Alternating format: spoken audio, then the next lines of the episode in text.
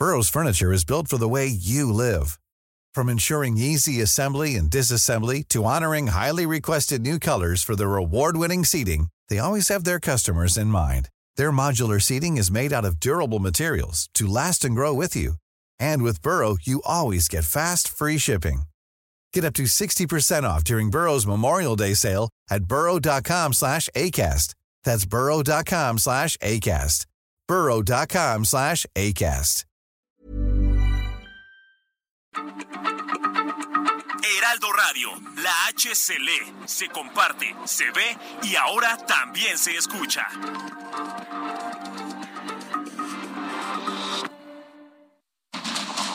Inicia. Heraldo Noticias de la tarde con Jesús Martín Mendoza. En Heraldo Radio.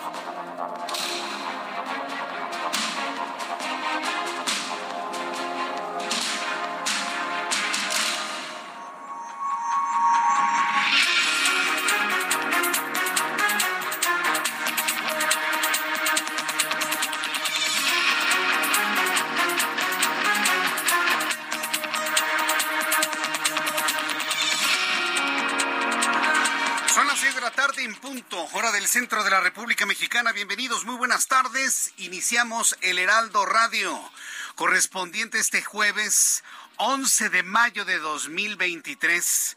Como todas las tardes, le doy la más cordial bienvenida a nuestro programa de noticias. Ya platicaremos más adelante cómo le fue de temblor anoche. No, qué cosa. Yo nunca había sentido una cosa así, de estos microsismos que lo recuerdo desde 1985. Bueno, le voy a ir platicando por partes las noticias importantes. Soy Jesús Martín Mendoza. Como siempre le digo, súbale el volumen a su radio que le tengo lo más destacado hasta este momento.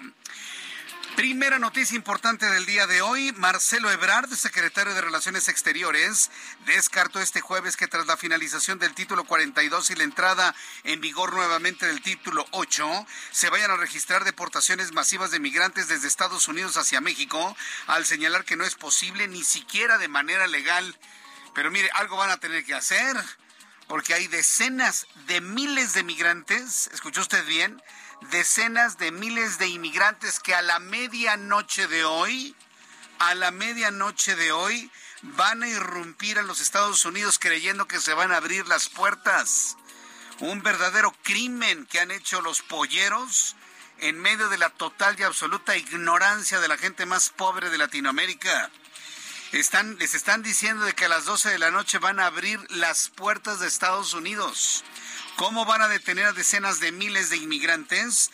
Bueno, pues lo vamos a descubrir un poco más adelante aquí en el Heraldo Radio.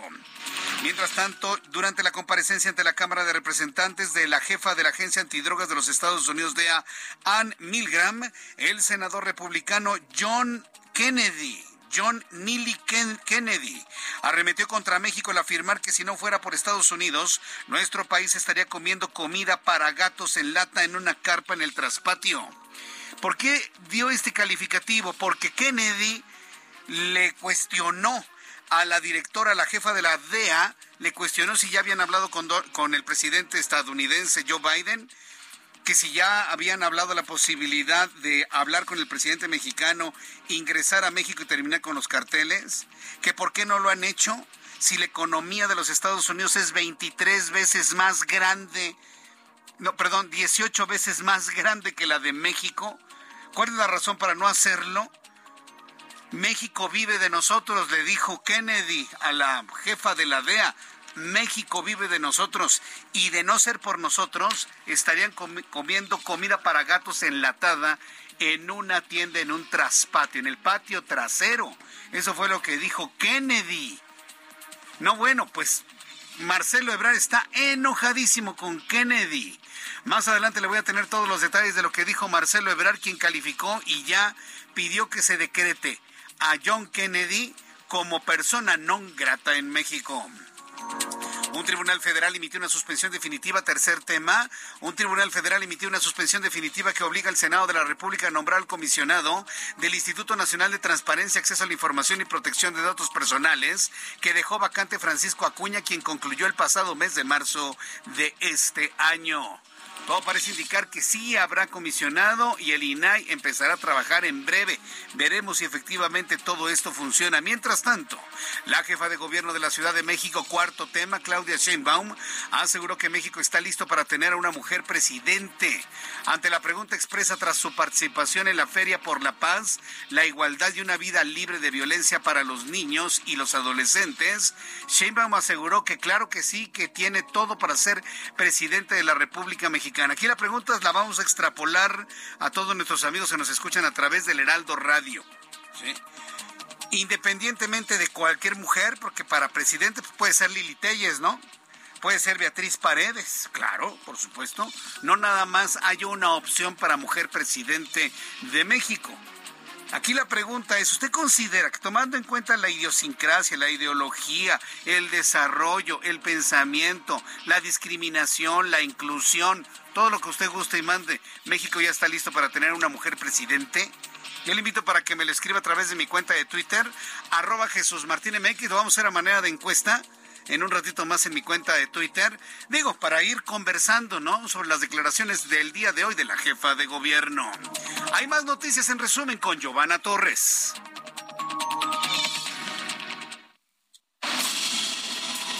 Banco de México reveló que en los tres primeros meses de este año encontraron más de 83 mil billetes y monedas falsos en circulación, lo que equivale a más de 25 millones de pesos. Los billetes más falsificados son los de 200 y 500 pesos, además de la moneda de 10 pesos. Una de las recomendaciones es que descargues la aplicación de Billetes MX disponible en la tienda virtual para el sistema iOS y Android.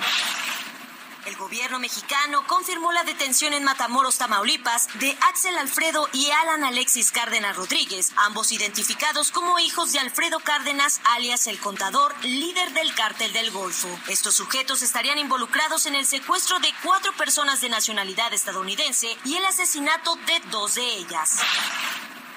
México enviará elementos de la Guardia Nacional para reforzar la frontera sur y colaborará con el gobierno del presidente Joe Biden para evitar caos y violencia ante el final del título 42.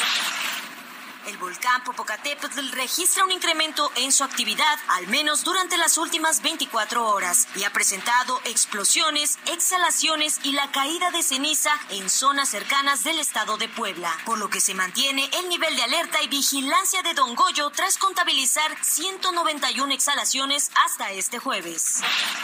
El presidente Andrés Manuel López Obrador se reúne esta tarde con el empresario Carlos Slim. El empresario llegó a Palacio Nacional sin dar declaraciones ni explicar el motivo de la reunión.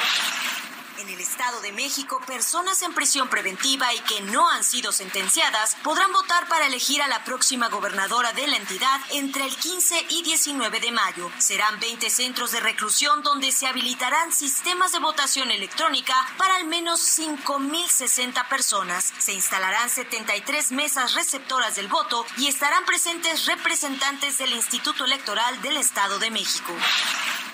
Hombres que se identificaron como enviados de Nemesio Ceguera Cervantes, alias El Mencho, repartieron regalos a madres de familia en al menos siete municipios de Michoacán. En videos compartidos a través de redes sociales, los presuntos integrantes del cártel Jalisco Nueva Generación entregaron a las mujeres aparatos electrodomésticos y artículos para el hogar. Al confundir el sonido de la pirotecnia con detonaciones de arma de fuego, decenas de personas provocaron una estampida que dejó al menos 60 lesionados durante el festejo por el Día de las Madres en la plaza principal del municipio de Galeana, en Nuevo León. Una persecución dejó a un presunto extorsionador muerto y un agente de inteligencia de la policía capitalina herido. La balacera culminó en el estacionamiento de la unidad habitacional de Santa Teresa en Iztapalapa. Muchas gracias, Giovanna. Muchas gracias, Giovanna, por las eh, noticias en resumen a esta hora de la tarde, cuando el reloj marca ya las seis de la tarde con nueve minutos, hora del centro de la República Mexicana. A propósito de lo comentado por Claudia Sheinbaum, que le preguntaron que si México ya puede tener una mujer presidente, ella se refería a ella. Evidentemente hay más mujeres que podrían ocupar el cargo de presidente de México. Le estoy invitando para que eh, me comenta a través de mi cuenta de Twitter, arroba Jesús Martín MX, arroba Jesús Martín MX. Toma en cuenta cómo nos hemos desarrollado a lo largo de los últimos años en cuanto a inclusión, romper techos de cristal, las condiciones ideológicas, políticas, de pensamiento, de equidad, en las condiciones de equidad en las que se encuentra México. Le estoy preguntando a través de Twitter, arroba Jesús Martín MX. México ya está listo, ya está preparado para tener una mujer presidente. Estoy arrobando a Claudia Sheinbaum, a Lili Telles, a Beatriz Paredes Rangel. Hasta este momento las personas que han participado, el 64% me dicen aún no estamos listos, el 24% me dicen ya estamos listos y hay un 12% que me dicen que no lo saben que, no, no tienen elementos como para decir si ya estamos o no estamos listos para un cambio de ese tamaño tan significativo como lo que sería tener a la primera mujer presidente en nuestro país. Yo le invito para que entre a mi cuenta de Twitter, arroba Jesús Martín MX, y me dé su comentario abiertamente de su punto de vista sobre esto que se convirtió en el debate del día de hoy. Bien, vamos a revisar la información importante de este día. Hoy es 11 de mayo. Hoy es un día importante desde el punto de vista político y de la relación entre México y los Estados Unidos, debido a la finalización del título 42 ya en las próximas horas, a las 12 de la noche. Estamos a unas horas de que finalice el título 42. Cientos de migrantes, no, no, cientos no, perdón. Voy a ser más preciso. Decenas de miles de migrantes. Tan solo en Tamaulipas hay 30 mil migrantes esperando pasar a los Estados Unidos. A unas horas de la finalización del título 42, decenas de miles de migrantes han sido detenidos o están esperando pasar a Texas. Algunos cientos han sido detenidos para ser procesados por la patrulla fronteriza, la cual decidirá si pueden comenzar el proceso de solicitud de asilo o si son expulsados. ¿Cuál es la realidad que se vive en estos momentos a las puertas de los Estados Unidos en la zona fronteriza? Ana Laura Wong, reportero del Heraldo Media Group, nos tiene todos los detalles. Adelante, Ana Laura.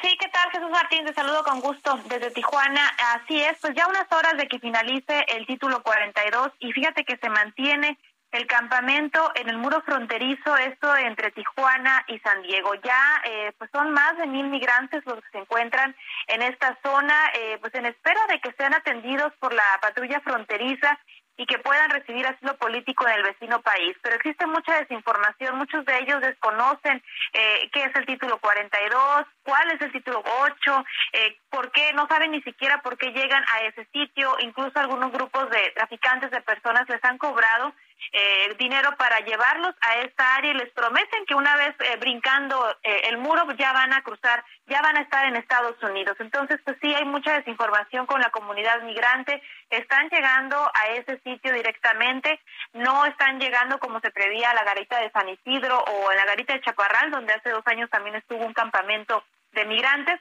ya están llegando directamente a lo que es el muro fronterizo. Lamentablemente están brincando con niños, con bebitos, están brincando en la valla fronteriza a, Estados Unidos y bueno, las autoridades eh, estadounidenses lo único que, que han hecho es trasladar a los, a los niños eh, que han estado enfermos.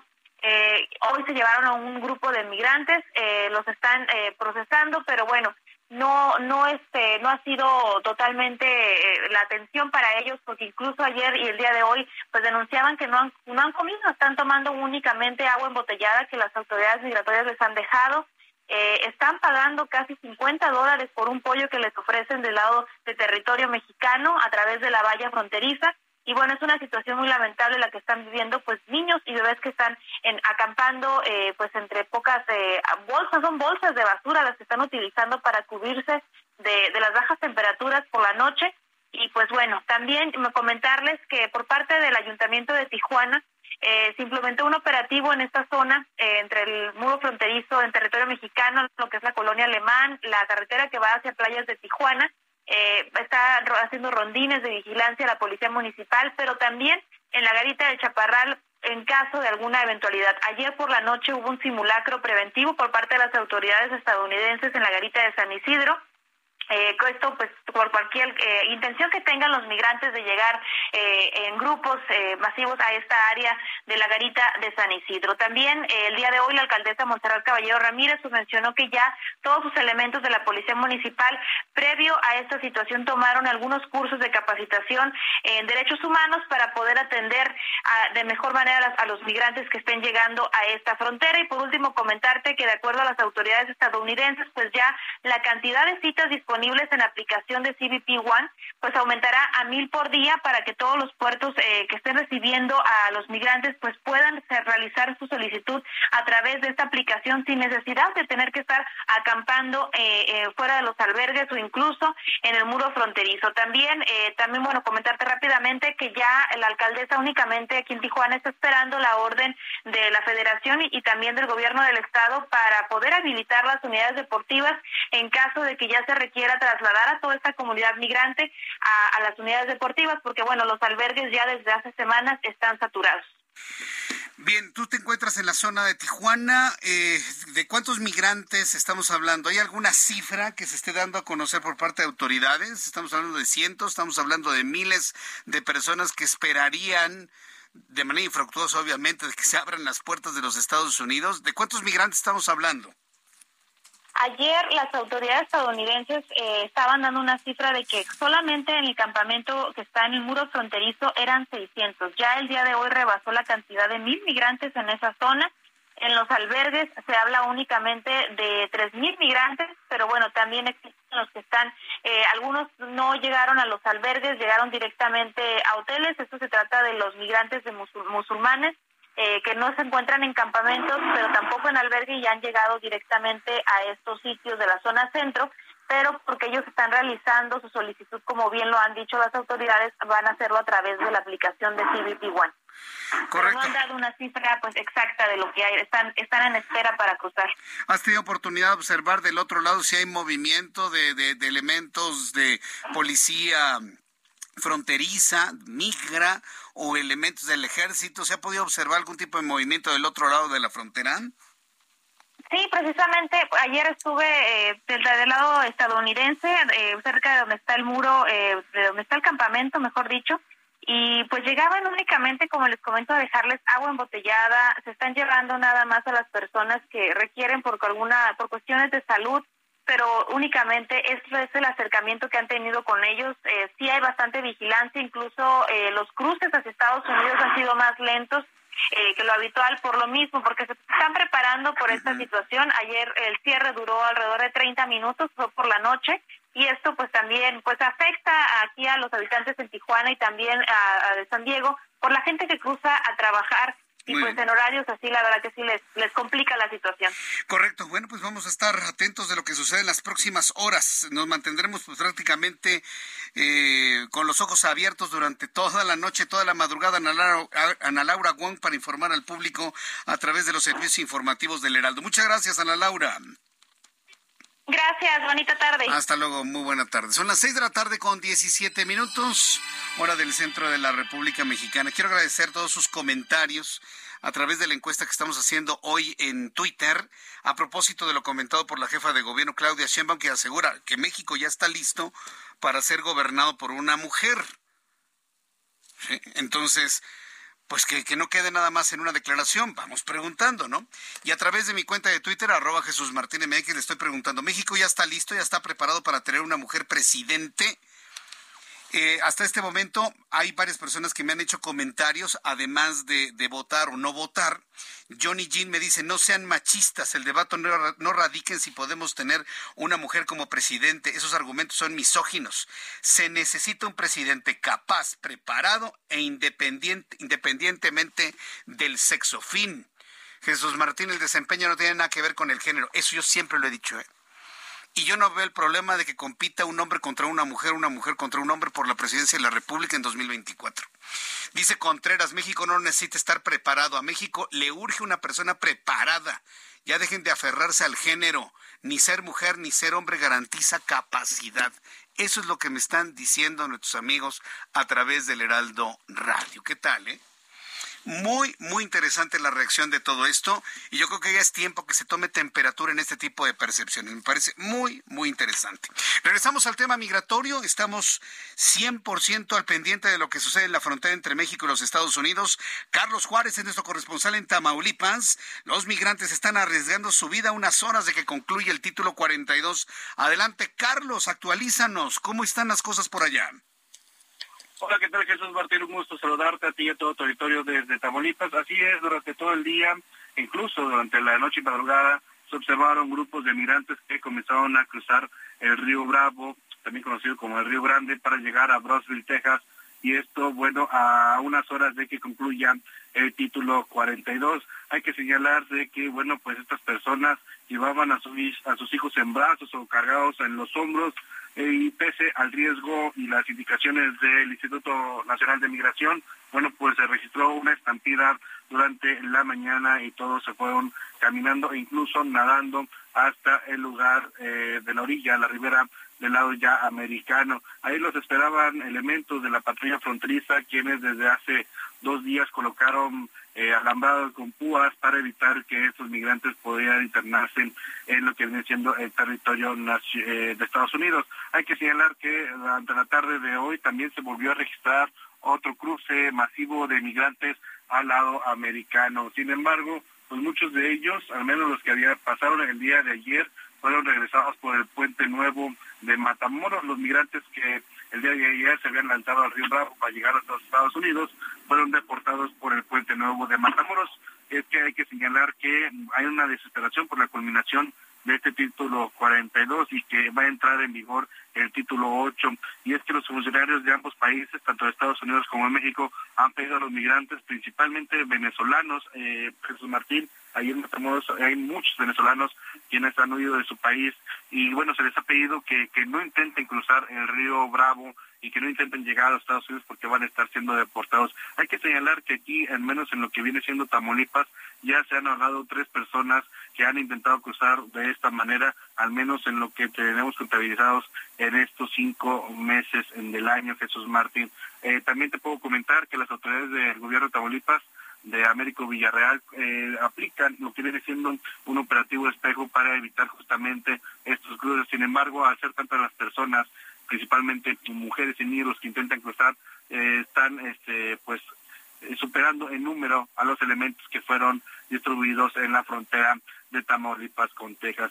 Hasta el momento, bueno, pues eh, se ha reportado que siguen intentando cruzar, mientras que en el municipio de Reynosa, donde también hay una gran cantidad de migrantes, la mayor parte de ellos haitianos y cubanos, también se ha estado especulando mucho de qué es lo que va a pasar a partir del día de mañana cuando entre en vigor este título 8. Eh, hay que mencionar que aquí en Tamaulipas, eh, tú ya lo eh, decías, cerca de 30 mil extranjeros están esperando cruzar a Estados Unidos tener un asilo humanitario. Llama la atención que al menos aquí en Tamaulipas hoy se vieron a muchos orientales, a muchas personas de origen chino que estaban mezclándose con los otros migrantes para cruzar con ellos a los Estados Unidos. También hay muchos eh, eh, personas que vienen de Europa, principalmente de Ucrania y de Rusia, que también están tratando de llegar a la Unión Americana. Jesús Martín, ese es el reporte que tengo actualizado aquí en Tamaulipas. Qué barbaridad, correcto.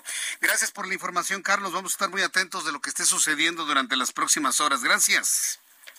Estábamos pendiente con la información. Buenas tardes. Hasta luego, que te vea muy bien. Bueno, pues ahí está lo que está ocurriendo en la frontera con México para todos los detractores de Estados Unidos y que dicen lo peor de ese país, sí, tienen muchos problemas, muchos, muchos, muchos. Pero la gente no huye de Estados Unidos, la gente quiere entrar a Estados Unidos. Sí, o sea, seamos muy objetivos en esto. A ver, sí, porque se puede usted encontrar a gente que vomita Estados Unidos, pero en la primera oportunidad de ir a Disney, o Disney, como se le dice correctamente, en la primera oportunidad de ir a Disney, a SeaWorld, a los estudios Universal, ahí están, mire, hasta comprando sus dolaritos. Nadie está abandonando Estados Unidos, aún con todo el problema del fentanil, el consumo de las drogas, la violencia, eh, las balaceras tremendas, ¿no? La gente no está huyendo de Estados Unidos, está queriendo entrar a ese país. De donde se huye es de Honduras, del Salvador, de Venezuela, de México, de Ecuador, de Cuba, de ahí está, de esos países están huyendo. Voy bien o me regreso. Es la verdad, aunque a algunos no les guste. Tienen que verlo de una manera muy objetiva. Algo están haciendo allá. Se prepara Estados Unidos para detener toda la afluencia de, de migrantes. Y espérenme tantito. Después de los anuncios, le voy a informar lo que hoy dijo el presidente de México, Andrés Manuel López Obrador, que dijo, le vamos a ayudar a los Estados Unidos recibiendo a 30 mil migrantes en México de los que estén eh, rechazando allá 30 mil al mes. Llegan los migrantes, quieren a Estados Unidos, quieren ganar dólares, quieren la seguridad, aún con las balaceras de estar en Estados Unidos, los van a regresar. ¿Y quién cree que se los va a quedar? López Obrador, no hombre, se los va a dejar a los estados fronterizos y a los municipios y a ver cómo los van a atender. Una crisis humanitaria se avecina otra vez en la frontera con México. Vamos a ir a los anuncios y regreso enseguida. Le invito para que me escriba a través de mi cuenta de Twitter, arroba Jesús Martín MX.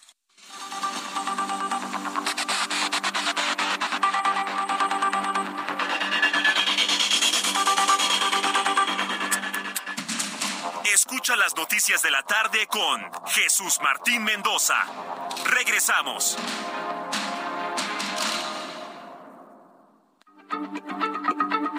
Heraldo Radio, la H se lee, se comparte, se ve y ahora también se escucha.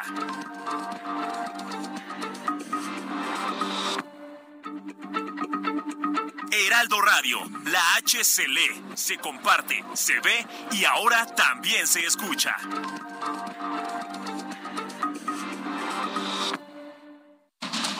Continúa Heraldo Noticias de la tarde con Jesús Martín Mendoza.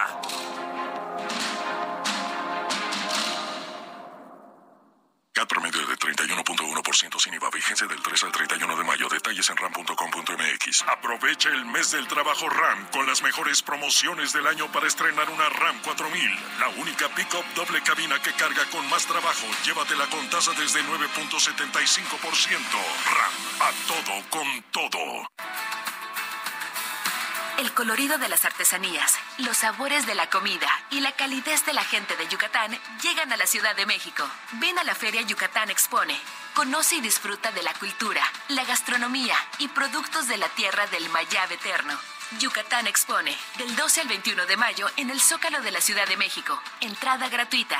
El gobierno del estado de Yucatán invita.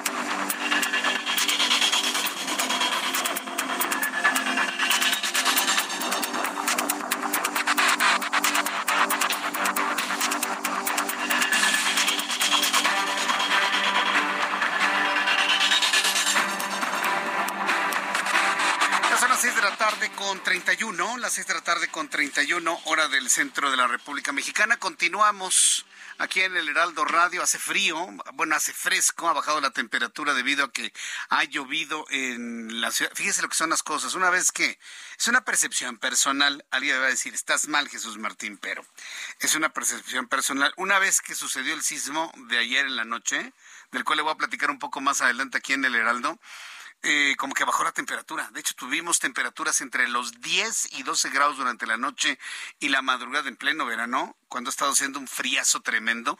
Hoy ha llovido prácticamente todo el día. Qué bueno, una lluvia que refresca el, el Valle de México, aunque no es una lluvia suficiente como para advertir una terminación de los problemas de sequía, de estiaje durante esta temporada del año 2023 pero estemos muy atentos de las lluvias que van a empezar ya a generalizarse, pues ya a partir de estos días. Bien, regresando al tema migratorio, pues sí, qué mal están pasando los migrantes. Fíjese que en, Tamaulipas el 80% de los migrantes son venezolanos. Así que no le venga ninguno de estos partidos de izquierda que ya conocemos a decirle que en Venezuela las cosas están muy lindas. La gente está huyendo de Venezuela, ya no aguantan más la pobreza, la violencia, la falta de oportunidades. Están huyendo los venezolanos. Todavía hace algunos años, la principal carga de migrantes ilegales pues eran de El Salvador, de Honduras, de Guatemala, de México. No, en esta ocasión son de Venezuela. Hombres y mujeres que otrora eran clase media en Venezuela han caído en la pobreza, en la falta de oportunidades, víctimas de la violencia huyen de Venezuela del yugo del dictador Nicolás Maduro y pues buscan adentrarse en los Estados Unidos. El 80% son venezolanos en Tamaulipas. ¿Podrían pedir asilo o protección eh, política? Podrían hacerlo, pero evidentemente el trámite va a tardar muchísimo tiempo. Y entre tanto, algunos le resuelven y algunos lo rechazan, ¿dónde creen que van a esperar? Pues en México. Estas son las cosas que López Obrador debería de preguntarle a la gente. ¿Hoy estás de acuerdo que gastemos dinero de nuestros impuestos, de nuestro erario, para proteger a las personas rechazadas de los Estados Unidos? A ver qué nos pregunta así el presidente. Nunca nos preguntó, pero ya puso en la mesa la posibilidad de que 30 mil migrantes todos los meses se queden del lado mexicano. ¿Quién les va a dar de comer? ¿Quién les va a dar techo? ¿Quién les va a dar salud? ¿Quién les va a dar medicinas? Pues México. ¿De dónde? ¿Del bolsillo de López Obrador o de los gobernadores? Pues claro que no. Es dinero del erario. Entonces es algo que también tiene que analizarse con toda crudeza. ¿A quién le preguntaron si estamos de acuerdo en que parte del dinero de nuestros impuestos se gaste en la manutención de personas que no acepta Estados Unidos? El caso es que el gobierno de Estados Unidos informó que se prevé que ante el fin del título 42 los indocumentados devueltos ahora bajo el título 8 puedan ser transportados fuera de su frontera y dejarlos del lado mexicano en lugares del sur de nuestro país. Así lo dijo el director interino de la Oficina de Aduanas y Protección Fronteriza, Troy Miller, quien ha emitido un comunicado donde aseguró que los migrantes que ingresen ilegalmente a los Estados Unidos cruzando la frontera suroeste y no a través de la vía legal serán devueltos y se van a quedar en México. Ah, mire qué padre, ¿no? Imagínense, nos mandan a todos los migrantes. Digo, podemos nosotros hacer una labor humanitaria. Eso no me queda la menor duda. Pero de ahí a que nos agarren, ¿sí? Como los que nos vamos a responsabilizar de las decenas de miles de personas que sean rechazadas por los Estados Unidos, como que ya no checa. ¿Y sabe quién ofreció esto? El presidente mexicano. Se pone, se pone muy enojado en las mañaneras y les dice de todos los estadounidenses. Y ya cuando los tiene enfrente por teléfono, sí, sí, como usted diga. Sí, sí, como no, nosotros le ayudamos. Sí, nosotros vamos a ayudar. Ah, ¿y qué tal en las mañaneras? Intervencionistas, politiqueros, de que no sé tanto les dicen, ¿no? Y ya cuando los tienen en el teléfono, sí, sí, sí, nosotros ayudamos. Mencionó que el gobierno mexicano, esto lo dijo el director interino de la Oficina de Aduanas y Protección Fronteriza, Troy Miller, mencionó que el gobierno mexicano ha reiterado su compromiso, compromiso o lo obligaron, su compromiso de aceptar 30 mil ciudadanos de Venezuela, de Cuba, de Haití, Nicaragua todos los meses en el que se hayan ingresado de manera ilegal a los Estados Unidos entre los puertos de entrada. Además, remarcó que pueden ser transportados fuera de la frontera norte a lugares en el sur de nuestro país. ¿Está usted de acuerdo o no está usted de acuerdo en esta decisión que tomó de manera unilateral, vaya sin el consenso del legislativo, el presidente mexicano?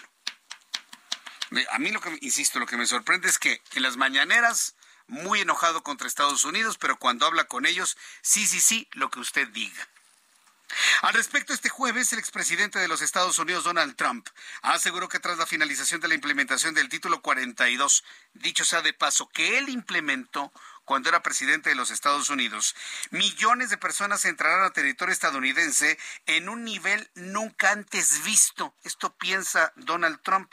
Así lo afirmó en el foro presidencial republicano. Esto fue lo que dijo Donald Trump, fuerte aspirante de los republicanos para reconquistar la Casa Blanca va a haber decenas de miles de personas entrando a este país. E incluso el juez, el juez eh, eh, dijo, no, extienda eso. El juez en Texas dijo, se va a prorrogar, ¿no?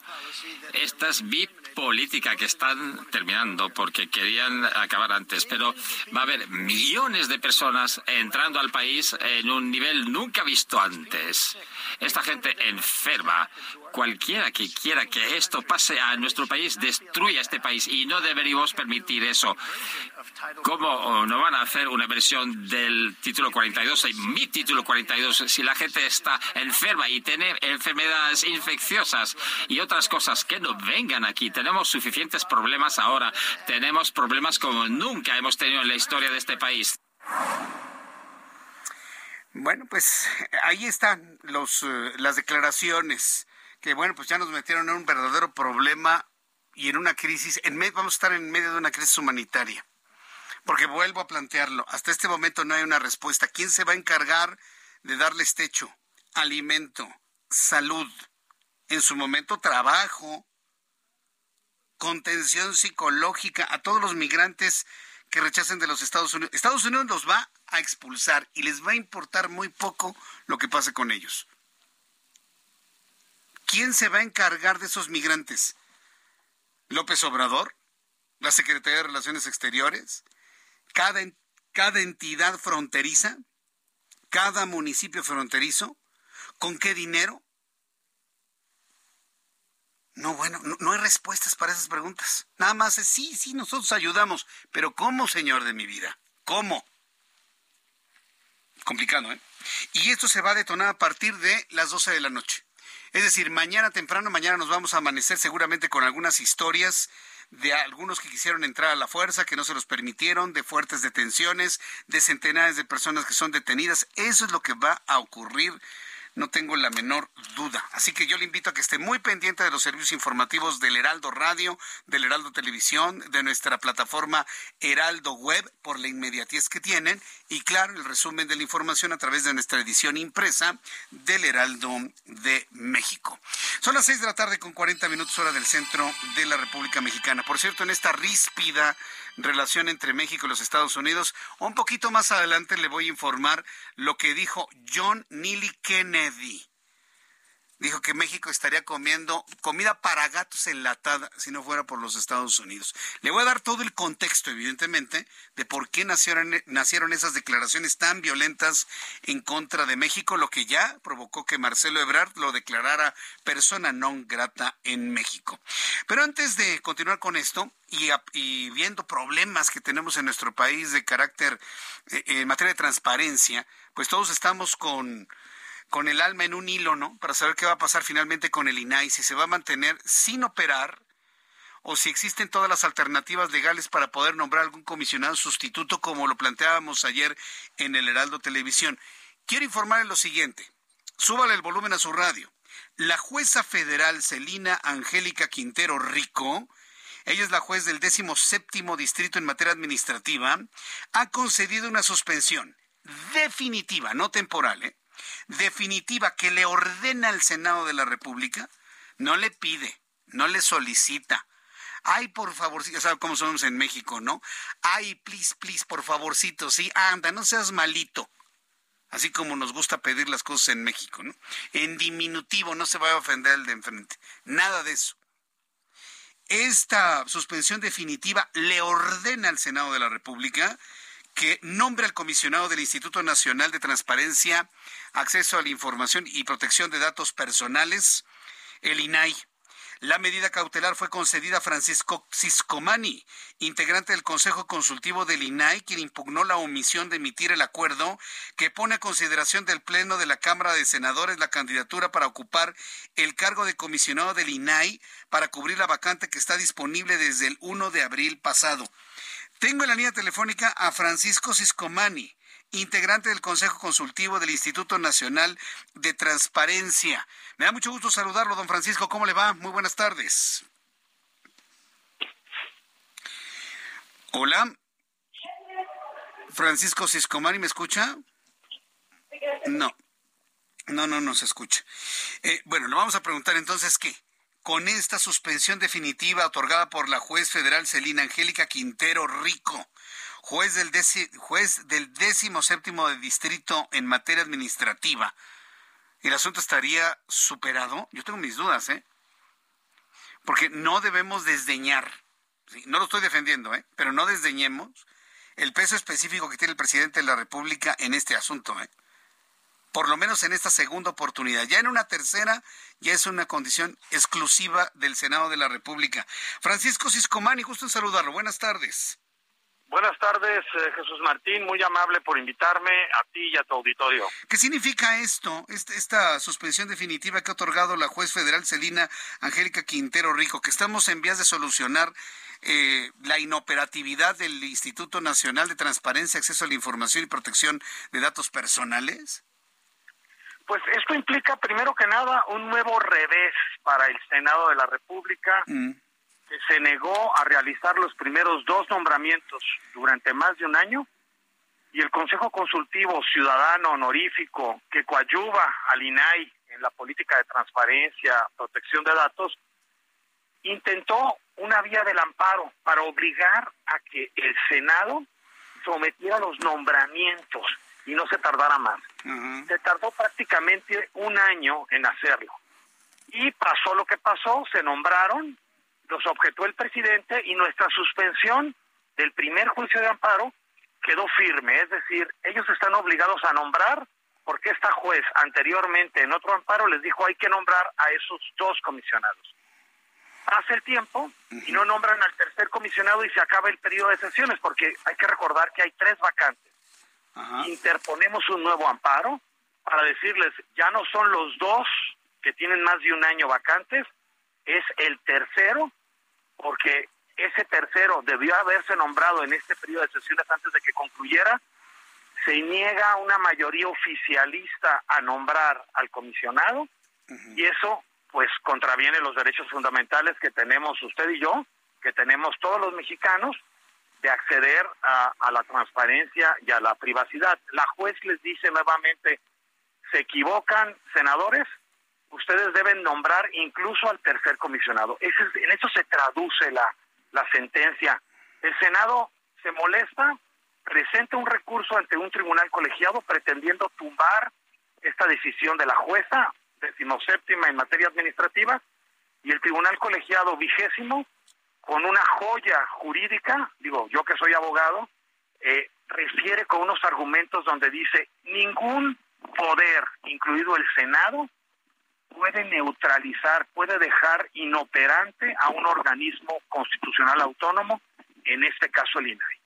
El Poder Judicial actuando como árbitro a favor de los ciudadanos y las ciudadanas en México. Vaya, pues eh, esto cuándo tendría que ser ya una, una realidad, cuándo tendría que operar, porque bueno, pues aquí estamos en durante el periodo eh, el, periodo de comisión permanente y bueno, pues un periodo ordinario hasta el próximo mes de septiembre. No sé si el legislativo tenga que observar esto o ya no va a ser necesario. No, pues eh, ellos están obligados a nombrar a los comisionados faltantes del INAI.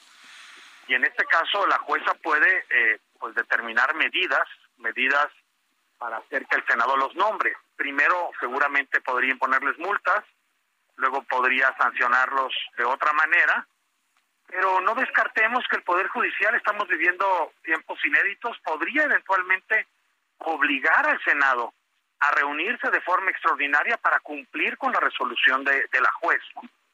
Vivimos tiempos inéditos en lo que está sucediendo entre el Poder Judicial, el Poder Legislativo, el Poder Ejecutivo. El Poder Judicial está actuando como árbitro. Entonces los ciudadanos tenemos confianza en el Poder Judicial. Es el árbitro en esta controversia. Entonces no descartemos que pueda llamarlos a que sesionen de forma extraordinaria para que den cumplimiento y nombren a los comisionados faltantes. Pues vamos a ver cómo funciona ante la, la intensidad del presidente querer desaparecer al INAI ¿Cuáles son los riesgos que tenemos en este, en este momento? Pues eh, yo no veo riesgo alguno en este momento. La constitución es clarísima. Eh, establece la existencia del instituto como tal, como garante de nuestros derechos de transparencia y privacidad. Los derechos están ahí en el artículo sexto constitucional, el diseño está ahí mismo. Eh, una mayoría oficialista en principio no le alcanza para reformar la constitución y no le va a alcanzar de aquí a que termine la Entonces, eh, quien pretenda hacer una reforma legal, algún senador por ahí, algún diputado que quiere transformar esos diputados que son de la mayoría oficialista en este caso, eh, no podría ir en contra de la Constitución, simplemente no tiene los votos. Sí. Bien, pues yo, quiero agradecerle mucho el que me haya tomado la comunicación el día de hoy. Ha sido un poco complicada la comunicación debido al, ruido del aire que, se escucha, pero bueno, vamos a estar atentos en cuanto esto suceda. ¿Para cuándo piensa que el INAI podría estar ya operando nuevamente? Yo digo que en un par de meses, eh, con la ayuda del Poder Judicial y el recurso que también tiene este instituto, esta controversia constitucional en la Corte, yo creo que puede ser resuelto en los próximos dos meses, si no es que antes, ¿no? Bueno, pues esperemos eso. Estamos hablando que estamos en mayo, eh, junio, julio. a ver, así adelante. Esta no es una cuestión de partidos, no es una cuestión tampoco de grupos políticos ni de grupos de interés. Esa es una cuestión de ciudadanos, los ciudadanos exigiéndole a nuestros representantes que cumplan con la Constitución, que cumplan con la ley. Así de sencillo.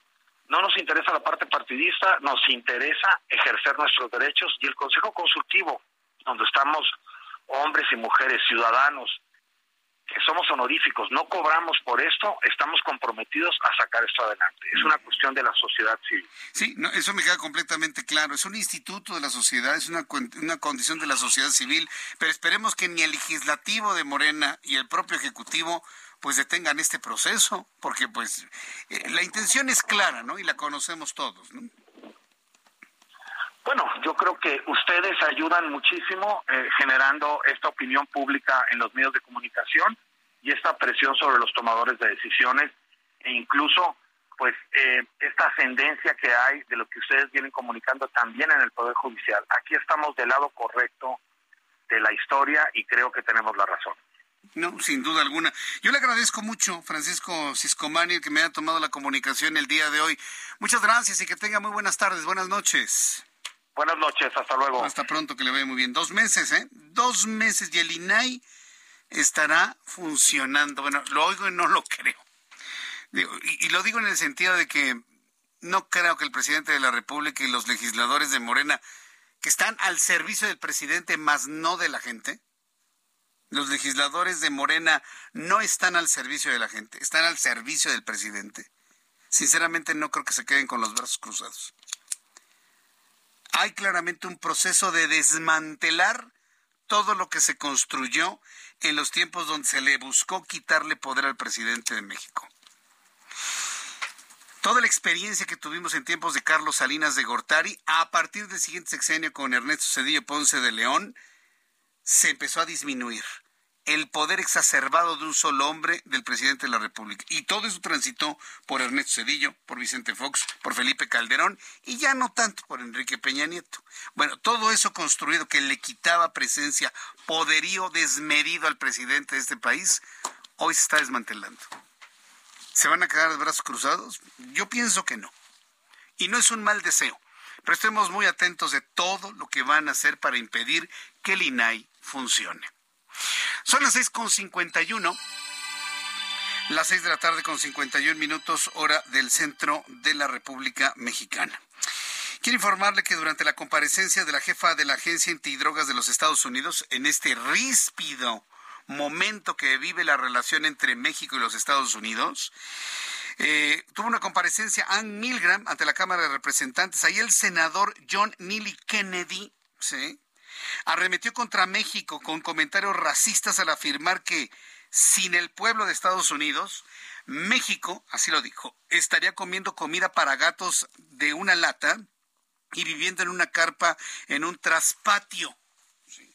Una forma muy violenta, ¿no? Para hablar de una posible pobreza impensable en México de no tener el intercambio comercial del cual hoy goza México.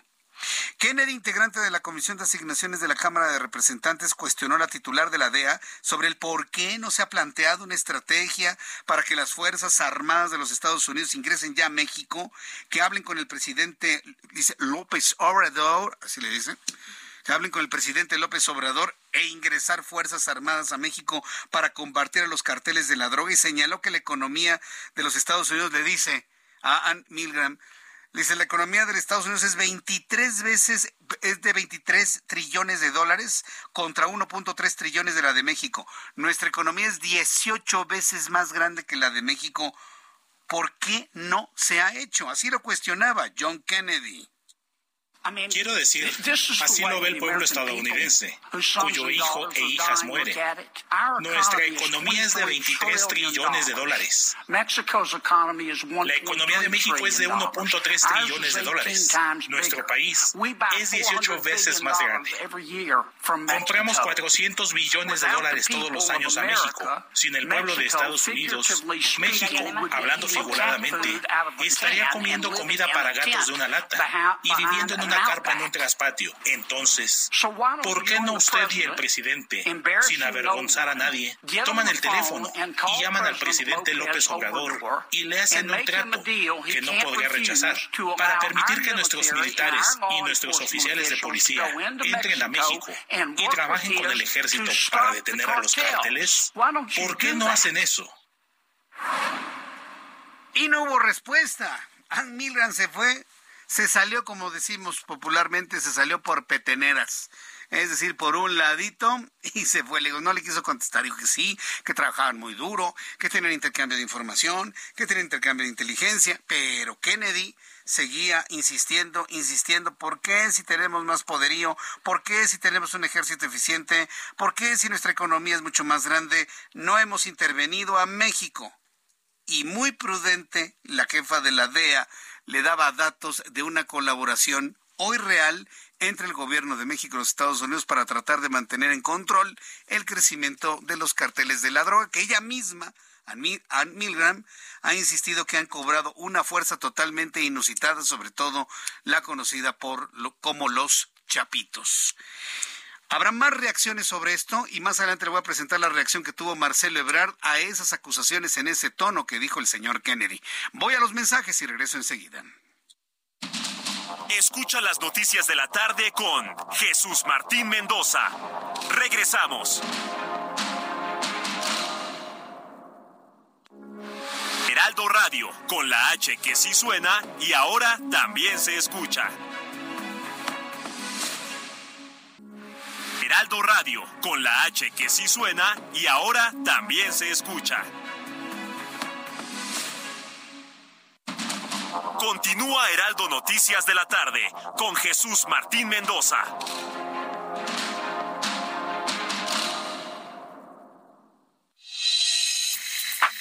Hola amigos del Heraldo Radio, qué gusto saludarlos. Yo les quiero preguntar, cuando lees no comprendes, ¿tienes que leer dos o más veces para retener la información o te da sueño? Sí Leo es un sistema que se encarga de impartir una serie de técnicas de aprendizaje que tienen como objetivo el lograr desarrollar habilidades que permitan al ser humano tener un mejor desempeño en sus actividades diarias. Por ejemplo, que tengas una mayor concentración, comprensión, retención, asimilación, mejorar tu léxico, gramática, ortografía y fluidez verbal de manera total, logrando leer, fíjense, un libro de 100 páginas en tan solo 10 minutos, pero comprendiendo la información. Hoy, los amigos de Sileo están regalando 100 becas con el 50% de descuento en todo lo que es el curso, para que puedas comprender todo lo que lees. Así es que llama y cuelga o manda WhatsApp con la palabra Sileo en este momento a los números 55 23 33 0900 55 23 33 0900, porque te van a regalar un diagnóstico de lectura sin costo y las primeras 50 llamadas, una clase muestra. Así es que llama y cuelga al 55 23 33 0900 55 23 33 0900 y obtén tu beca del 50% de descuento dirigido a cualquier profesionista, ama de casa o también estudiante. 55 23 33 0900 55 23 33 0900 Sí, Leo, el poder de leer. Regresamos contigo, Jesús Martín Mendoza, a las noticias de la tarde.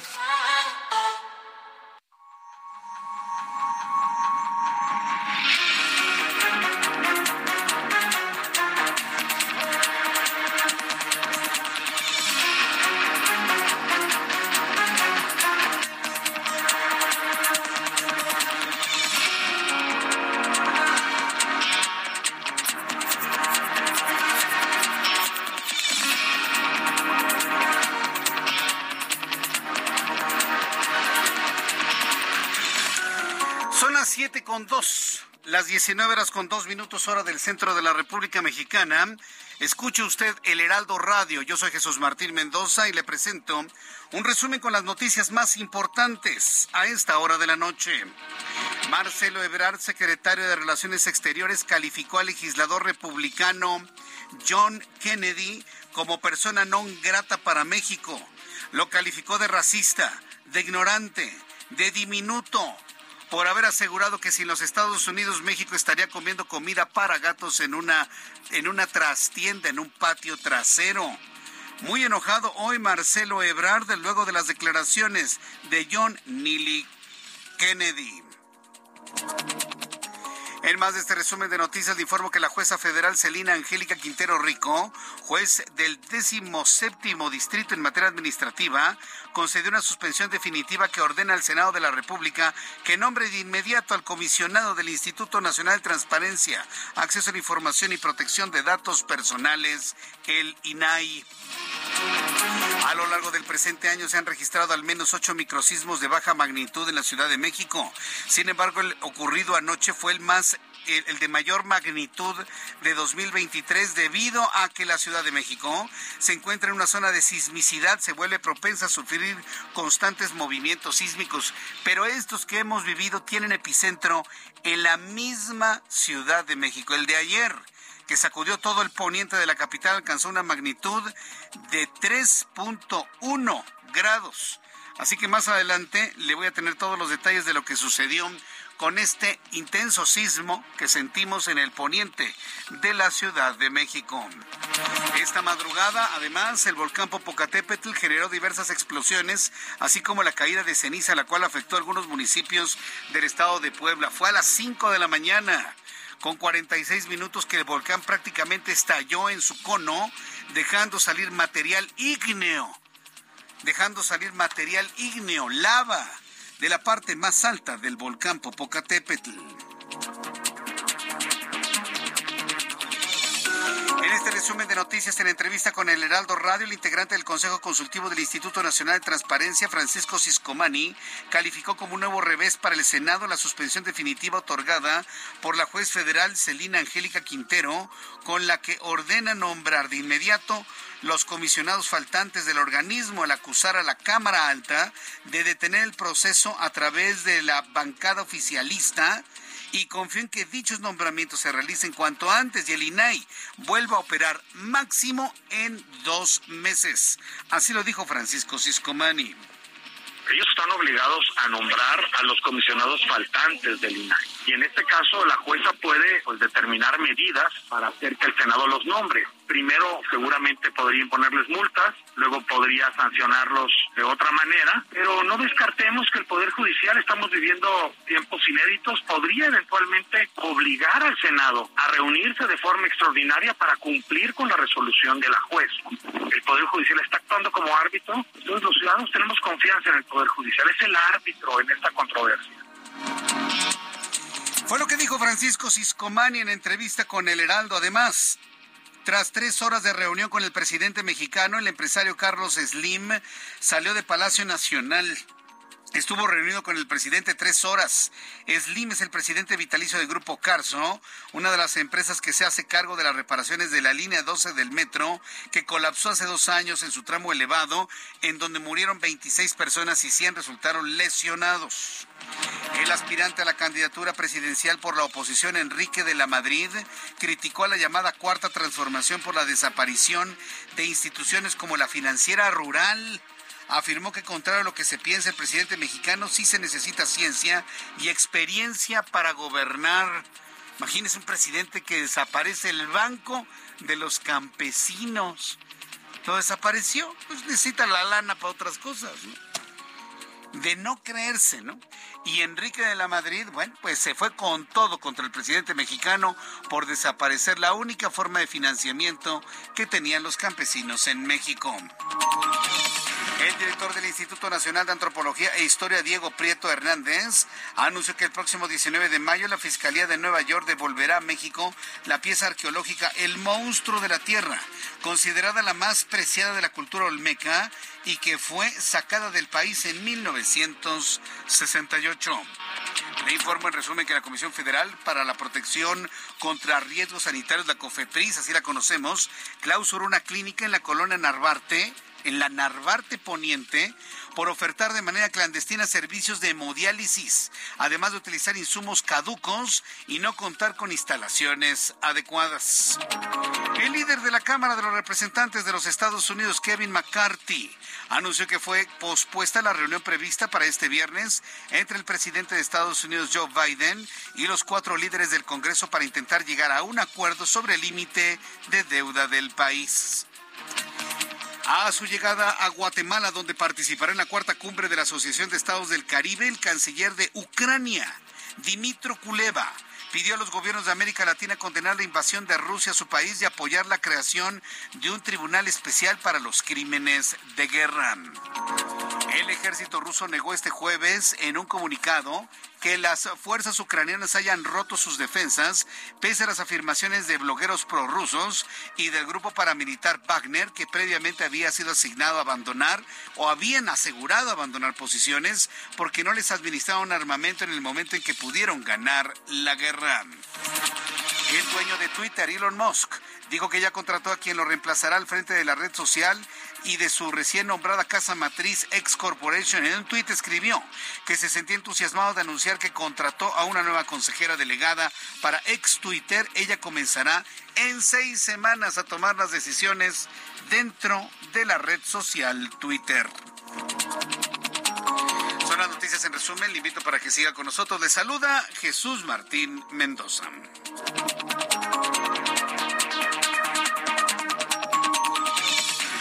Son las 7 con 10, las 7 con 10 horas del centro de la República Mexicana. Continuamos con la información. Fíjese, de esta nota, de esa noticia que le acabo de compartir aquí en el Heraldo Radio sobre la llegada de el canciller de Ucrania, Dimitro Kuleva, está en Guatemala, ¿sí? Y, alguien se hubiera preguntado, bueno, no por hacer menos a Guatemala, pero ¿por qué nada más va a Guatemala y no llega a un país como México para eh, este llamamiento, ¿no? A la condena, eh, a la condena sobre la guerra y sobre todo la incursión rusa en Ucrania. ¿Sabe por qué no llega a México? A lo mejor llega, pero hay un sentimiento prorruso, ideológico, procomunista en este país verdaderamente sorprendente. A mí me sorprende. La forma como muchos mexicanos de diversos ámbitos han criticado la defensa que está haciendo Ucrania, ¿no? De no ser invadido, ¿no? Y que un gobierno justifique la invasión de Rusia contra Ucrania. ¿Saben dónde lo noté de una manera sorprendente? Yo le puedo decir que hasta vergonzosa.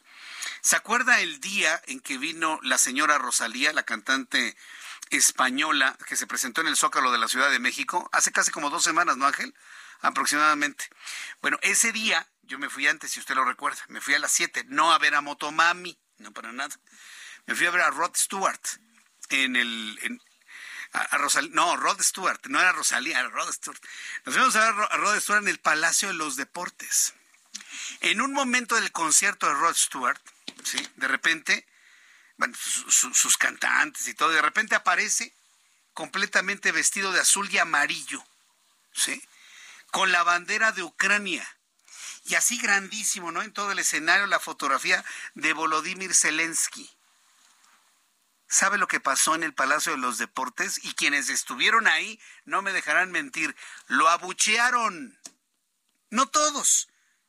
Pero mientras escuchaban gritos de, ah, sí, libertad, este, apoyemos a Ucrania, hubo un grupo de mexicanos que se gastaron su dinerito para ir a ver a Rod Stewart al Palacio de los Deportes y le chiflaron y le abucharon a Rod Stewart por usar la bandera de Ucrania. Yo estuve ahí.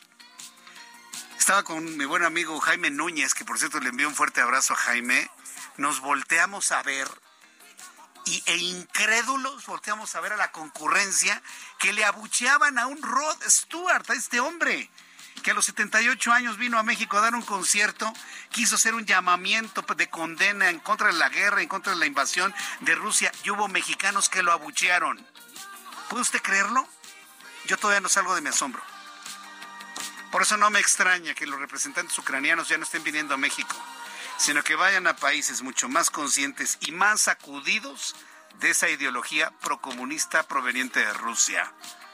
Qué caso, ¿eh? Y se lo, se lo iba a compartir en ese entonces, pero en el fragor de las noticias ya no hubo oportunidad.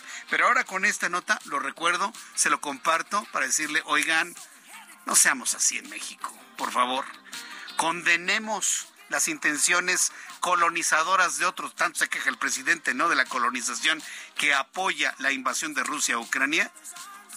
Es de verdad lo más incongruente que he escuchado en mi vida. Pero bueno, eso es lo que sucede. Rod Stewart estuvo en el Palacio de los Deportes defendiendo a Ucrania. Son las 7.13, las 7.13 horas del centro de la República Mexicana. ¿Sabe quién va a estar más adelante aquí en el Heraldo Radio? No lo va a poder usted creer. Van a estar los íconos del, del rock clásico. Icons of Classic Rock estarán aquí porque eh, finalmente estarán presentando en un tour mundial y estarán parando aquí en México.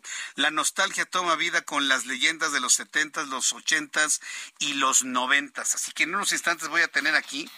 Yo creo que si me lo hubieran dicho en otro tiempo no lo hubiera podido creer, ¿eh? Así de, de plano se lo digo, ¿no? Estarán aquí en el estudio en un ratito más Dave Evans, vocalista de ACDC, aquí en el estudio del Heraldo Radio. Estará Frank Cosmo, vocalista de Boston, y estará Willy Palmer de, The Romantics aquí precisamente para poderle platicar, sobre su presentación en la Arena Ciudad de México el próximo sábado 13 de mayo. Así que para los que ya estamos entraditos en años y nos gustaba la música, el rock de los ochentas, pero el buen rock, ¿eh? Bueno, pues yo les invito a que no se pierdan esta convocatoria, la cual tendremos con los mismos vocalistas aquí en el Heraldo Radio en los próximos minutos aquí en este estudio. No se lo vaya a perder. Bueno, son las 7.15, las 7.15 horas del centro de la República Mexicana. Vamos con nuestros compañeros reporteros urbanos, periodistas especializados en información de ciudad. Alan Rodríguez, me da mucho gusto saludarte. ¿En dónde te ubicamos? Buenas noches. Martín, amigos, muy buenas noches. Zona oriente de la Ciudad de México, alcaldía de Iztapalapa, ya tenemos severa afectación por las lluvias que han pegado esta tarde en esta parte de la Ciudad de México. Vialidades como Ermita Iztapalapa, Calzada Ignacio Zaragoza, Periférico Canal de San Juan, Avenida Guelatao, Churubusco, presentan avance bastante lento a vuelta de, de rueda prácticamente en ambos sentidos de la circulación. También se registró una fuerte granizada en el cruce del eje 5 Sur, y la calzada de Tlalpan. En este punto, las unidades Vactor tuvieron que desasolvar parte de la vialidad que se encontraba con un espejo de agua bastante fuerte. Por otra parte, informarle a todos nuestros amigos automovilistas, a todas las personas que van hacia la zona de la, de la alcaldía de Benito Juárez, que se registra la caída de un árbol, esto sobre la avenida Repúblicas y Miravalle, esto en la colonia Portales Oriente. Tome la precaución debida y es que este está registrando en estos momentos también lluvia intermitente en el perímetro de las alcaldías de Cuauhtémoc, Miguel Hidalgo y también de Tlalpan. Es el reporte que tenemos con las fuertes lluvias en la Ciudad de México. Bien, correcto. Gracias por la información, Alan. Continuamos el pendiente. Buenas noches. Hasta luego, muy buenas noches. Javier Ruiz, ¿en dónde te ubicamos? Adelante. Me pasó la, me pasó la reforma, Jesús Martín, excelente noche. Y hay que manejar con bastante precaución. Ya tenemos eh, lluvia y encharcamientos, principalmente sobre el paso de la reforma pasando la avenida de los insurgentes. Prácticamente el carril de extrema derecha pues ya está anegado. Esto está provocando pues avance complicado y también algunos problemas principalmente para motociclistas. El rezago la circulación prácticamente desde la zona de lo que era la antigua glorieta de La Palma, ahora la glorieta de la Huehueta, y esto en dirección hacia Insurgentes, hacia las inmediaciones de la Avenida Juárez. El sentido opuesto, el avance es mucho más aceptable para rezagados que son provocados por la operación de los distintos semáforos y finalmente la Avenida de los Insurgentes ya con avance complicado y lento a partir de la Avenida Chapultepec y esto en dirección hacia los ejes 1 y 2 norte, superando este punto el avance mejora un poco, sin embargo nuevamente llegando ya a la zona de la raza, el avance lento, hay que tener en cuenta pues que continúa lloviendo, hay que manejar con bastante precaución y principalmente encender las luces. De momento, Jesús Martín, es el reporte que tenemos. Muchas gracias por la información, Javier Ruiz. Estamos atentos, hasta luego. Ah, hasta luego, que te vea muy bien, muy buenas noches. Maneje con mucho cuidado mientras va usted rumbo a su casa o a su lugar de trabajo. Hay quienes a esta hora de la tarde van apenas a su oficina y trabajan toda la noche y toda la madrugada. A donde usted vaya, súbale el volumen a su radio. Héctor Vieira, con información de economía y finanzas.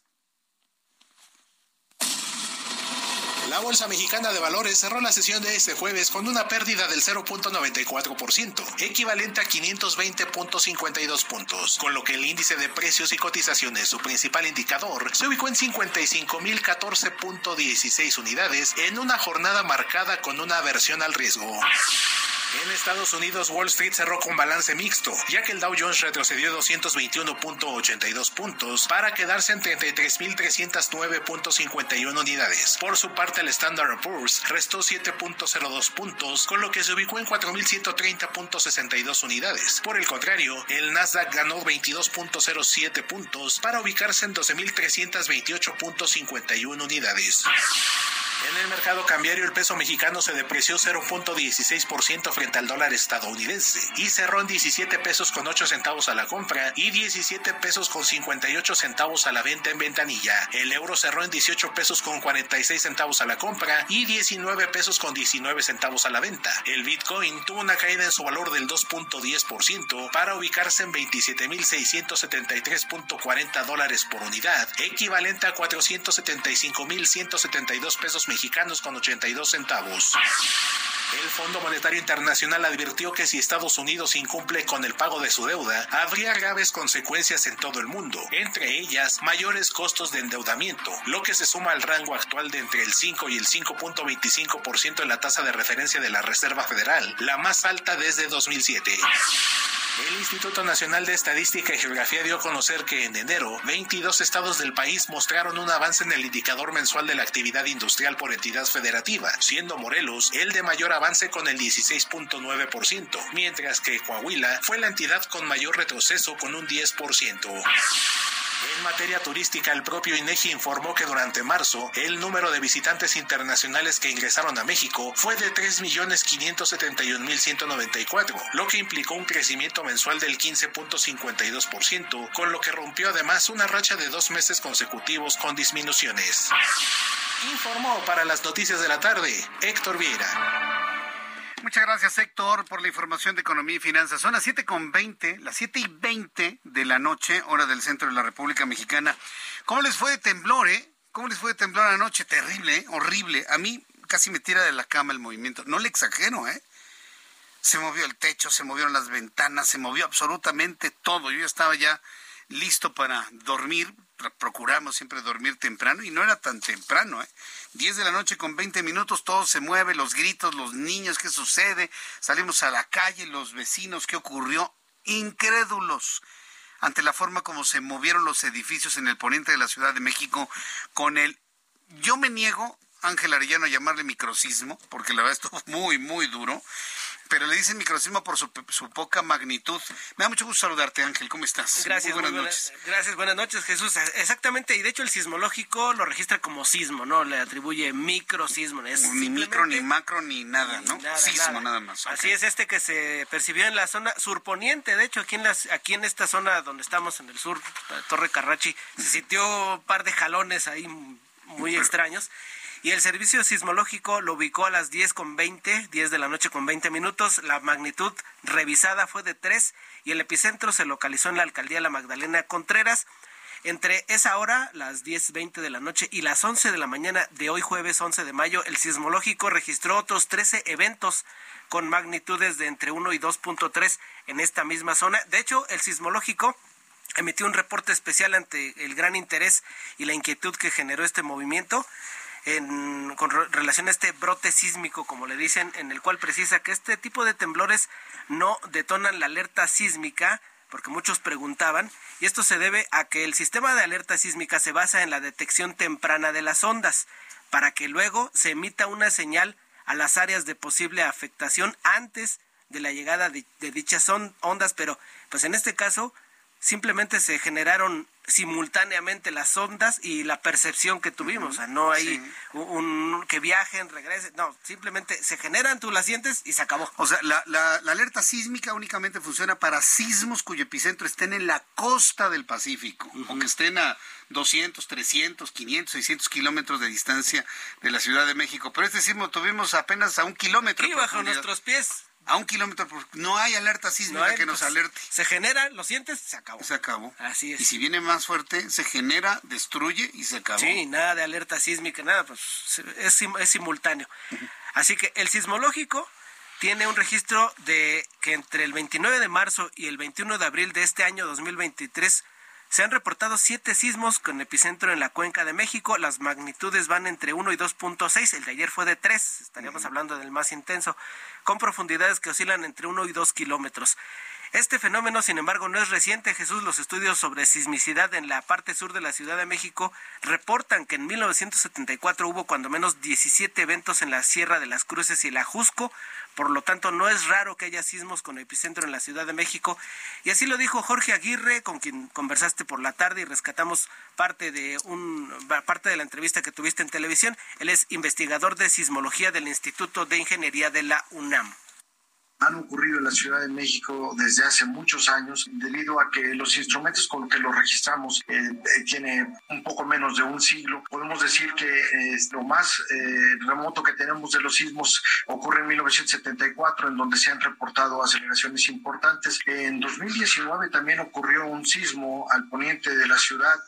su epicentro fue por allá por donde está la tercera sección de Chapultepec, por donde está el Panteón de Dolores y generó aceleraciones bastante importantes mucho mayores que las que parece que tenemos registradas ahora. Entonces, no es raro que ocurran los sismos en dentro de la Ciudad de México.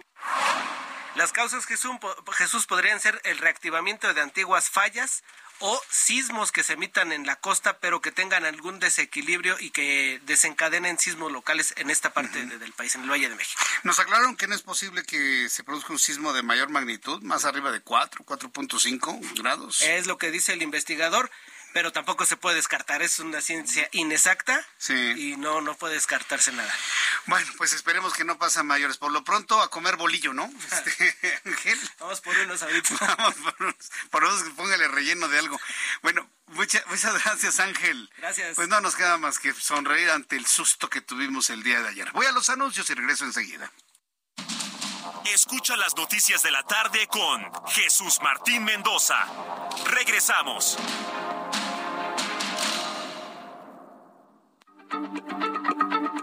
Heraldo Radio, la H se comparte, se ve y ahora también se escucha.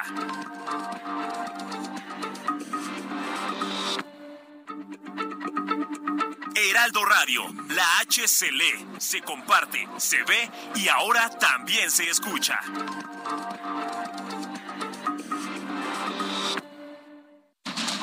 Continúa Heraldo Noticias de la tarde con Jesús Martín Mendoza.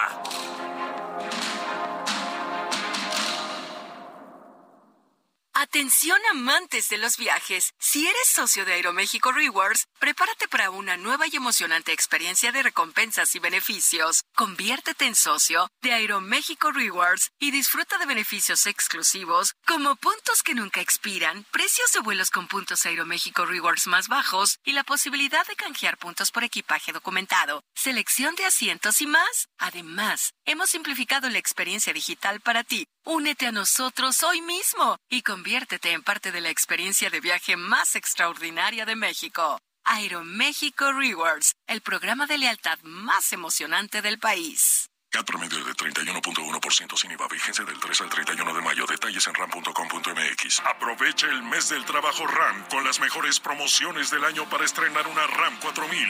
La única pick-up doble cabina que carga con más trabajo. Llévatela con tasa desde 9.75%. RAM. A todo con todo.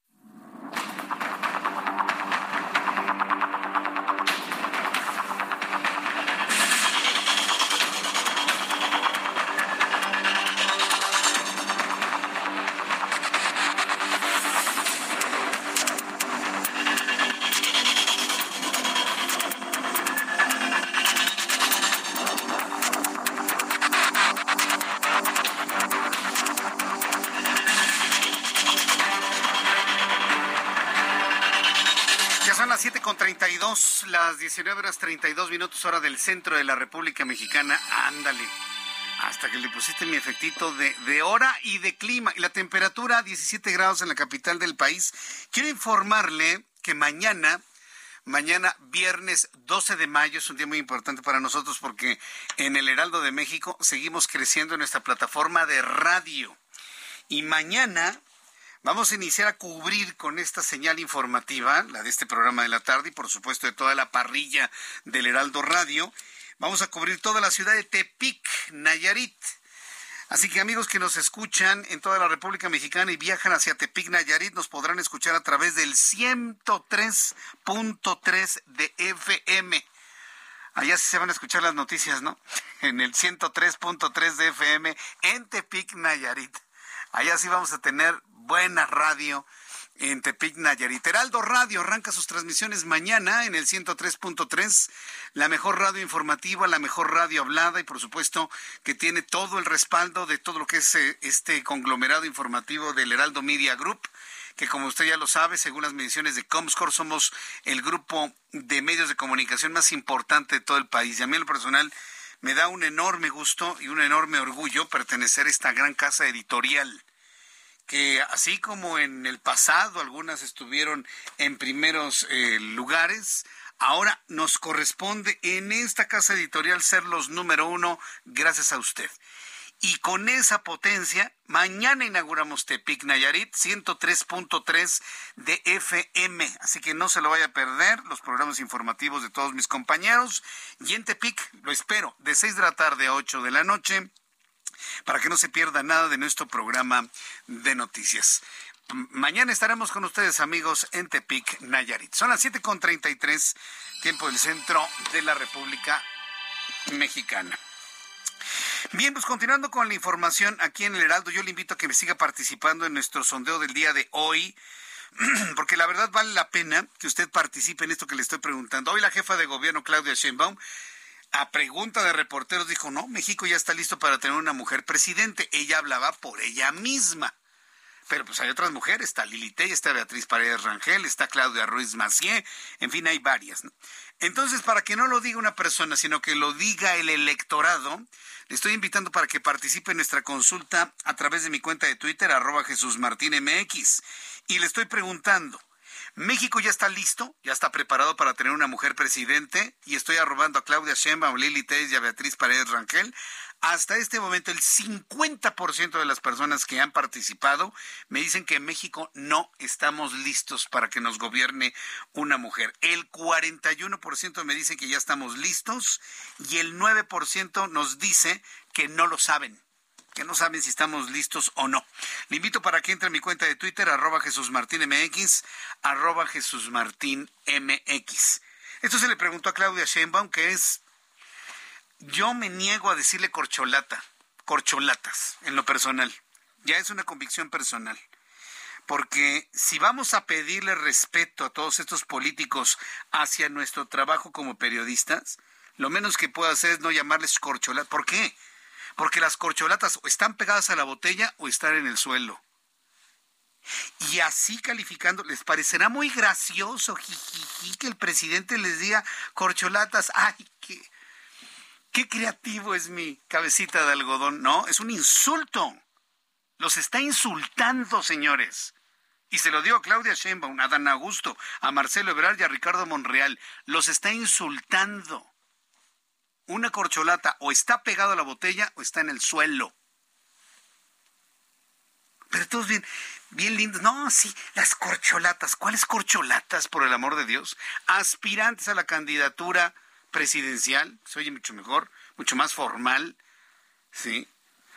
Bueno, pues el presidente nacional de Morena, Mario Delgado, reiteró el llamado a los aspirantes legisladores e integrantes de Morena a apoyar a los candidatos a gobernadores de Coahuila y el Estado de México antes de pensar en la sucesión presidencial de 2024. Esto fue lo que dijo Mario Delgado, el líder de Morena. Para invitarlos a que no se me hamburguesen, los quiero ver en Coahuila y los quiero ver en el Estado de México, caminando y trabajando en favor del, del movimiento. Entonces vamos a organizarnos para que vayan a caminar. ¿qué, ¿Qué van a hacer en este mes de mayo? Ya no hay sesiones. Entonces no quiero que se me vayan a aburrir, que se vayan a la lucha, al Estado de México y a Coahuila. Ahí les voy a avisar que vamos a pasar lista para ver quién va y a dónde va y cuántos días va, porque seguramente todos en el 2024 pues van a querer ser candidatos. Y acuérdense que aquí en este partido amor con amor se paga. Entonces los quiero ver en Coahuila, los quiero ver en el Estado de México caminando en favor del movimiento. Yo creo que Mario Delgado tenía hambre se le antojó una hamburguesa. No es hamburguesarse, Mario, es aburguesarse, de volverse burgués. pero bueno, cada quien. No, no, no, estén, no se me hamburguesen, ¿cómo dijo? Sí, sí, le quiso copiar a Andrés Manuel López Obrador, claro, tienes toda la razón. No se me hamburguesen, no se aburguesen. Problema de ellos. El propio Marcelo Ebrard confirmó que asistirá a la reunión entre los aspirantes a la candidatura de Morena para las elecciones presidenciales de 2024, convocada por Mario Delgado y que se llevará a cabo después de las elecciones del próximo 4 de junio. Esto fue lo que dijo el aspirante a la candidatura y secretario de Relaciones Exteriores, Marcelo Ebrard Casaubón. Este, lo leo en los periódicos. ¿No se va a reunir con él? Pues ya me reuniré con él, pero mira, el punto de fondo eran dos. Uno tiene una carta desde diciembre y sugeríamos nosotros que se citara a los que estamos participando para ponernos de acuerdo. No lo ha hecho, pero al final ya dijo que lo va a hacer en junio. Entonces ya con eso me doy por enterado que finalmente lo que propusimos se va a llevar a cabo.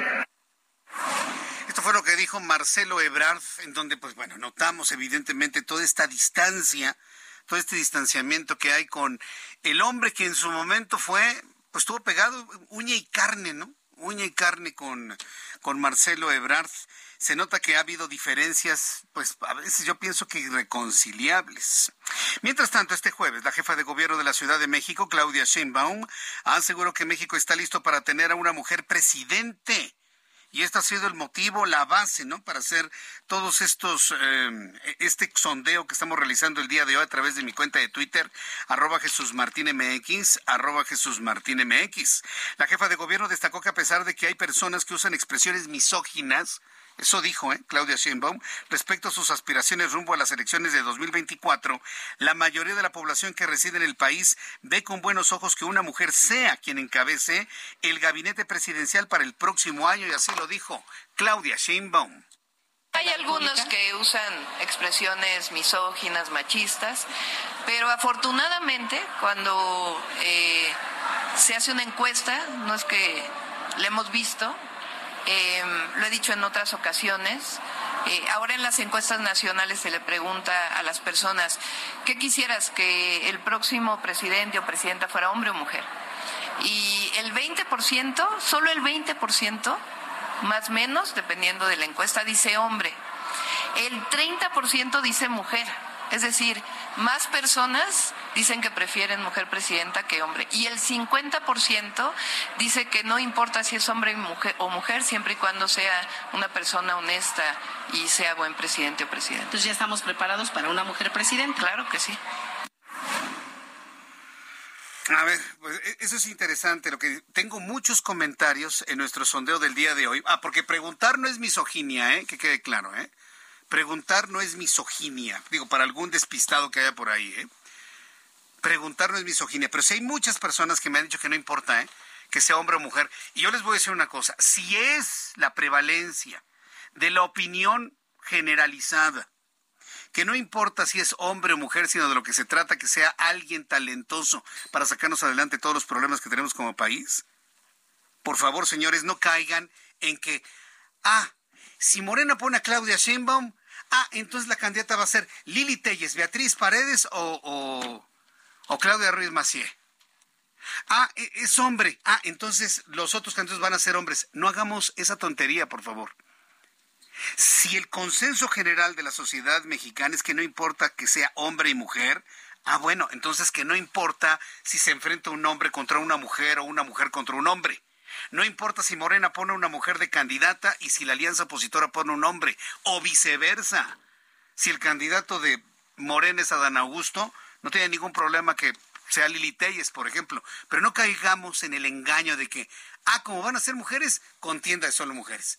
Ah, como van a ser hombres, contienda de solo hombres. Porque entonces nos limitamos por el género. Escuche lo que le voy a decir. Nos vamos a limitar por el género de escoger a una persona, sin importar si es hombre o mujer, que tenga el verdadero talento para ayudarnos a salir adelante del marasmo en el que nos encontramos. ¿eh?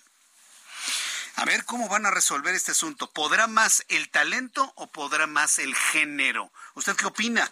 Por lo pronto, en nuestro sondeo, México ya está listo, ya preparado para tener una mujer presidente. 50% me dicen que sí, eh, que aún no estamos listos, perdón el 50% me dicen que aún no estamos listos, el 41% dicen ya estamos listos y el 9% nos dicen que no lo saben. Así que le invito para que entre a mi cuenta de Twitter, arroba Jesús Martín MX y participe en este sondeo. Cuando son las 7 con 42 horas del centro de la República Mexicana, Luis Eduardo Velázquez, director del diario y semanario CDMX, me da mucho gusto saludarte, Luis. Bienvenido, muy buenas noches. Buenas noches, estimado Jesús Martín, y un saludo a tu auditorio. Hoy es importante platicar sobre un debate álgido que se dio en el Congreso de la Ciudad de México. Se trata de uno de los temas más relevantes que ha aprobado el Congreso Capitalino en este periodo ordinario. Hablamos de la reforma a la ley orgánica de la Fiscalía Capitalina que la oposición ha llamado la Ley Godoy. Es una reforma polémica porque facilita la reelección de Ernestina Godoy, actual fiscal capitalina, en el cargo por cuatro años más. Lo controversial es que Morena no permitió que hubiera debate y de hecho legislaron a puerta cerrada. Morena y sus aliados han dicho que la reforma solo reglamentó lo que establece la Constitución sobre la Fiscalía Autónoma. Pero justo ahí está el debate porque la oposición asegura que la Fiscalía opera bajo las órdenes de la jefa de gobierno, Claudia Sheinbaum, y se ha utilizado para perseguir a los opositores. La reforma logró el apoyo del PRD y algunos periodistas. Por lo tanto, fractura la relación que hay en la alianza va por la Ciudad de México. Lo que está claro es que ya no habrá quien pueda contender para buscar la fiscalía, que sería un derecho legítimo, y el tema se va a judicializar y llegará a la Corte porque se vulneró el proceso legislativo al impedir a los diputados de oposición participar en la sesión. Algo que se ha dicho poco es que el dictamen también contempla la ratificación de otros fiscales. En el artículo 42 de esa ley se considera la ratificación por cuatro años más de los actuales titulares de las fiscalías especializadas para la atención de delitos electorales y de combate a la corrupción. Así como Godoy, esos fiscales especializados son personajes cercanos a Morena. Veremos, Jesús Martín, en qué concluye este albazo legislativo de Morena, luego de que la Corte ha demostrado que se debe respetar el proceso legislativo. Buenas noches y un abrazo. שהוא כתבה הזאת.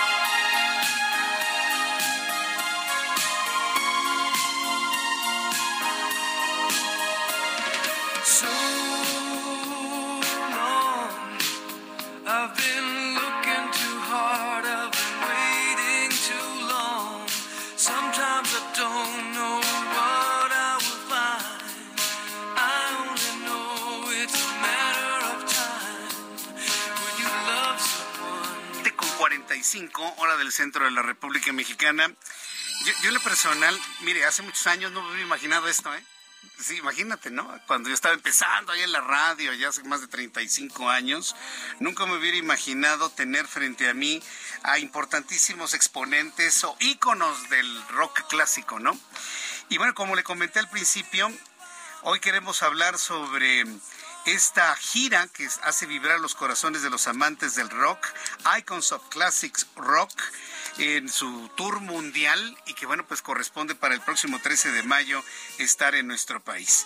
Así que pues me da muchísimo gusto saludar a nuestros invitados el día de hoy y me da gusto saludar a, Wally Palmer de los Romantics. Bienvenido, Wally.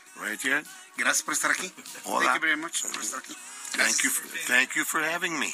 Gracias for having us. Thank you for También having está con us. nosotros Johnny Edwards de Foreigner. Yes, sir. Thank Gracias you, por Jesus. estar aquí. Es increíble.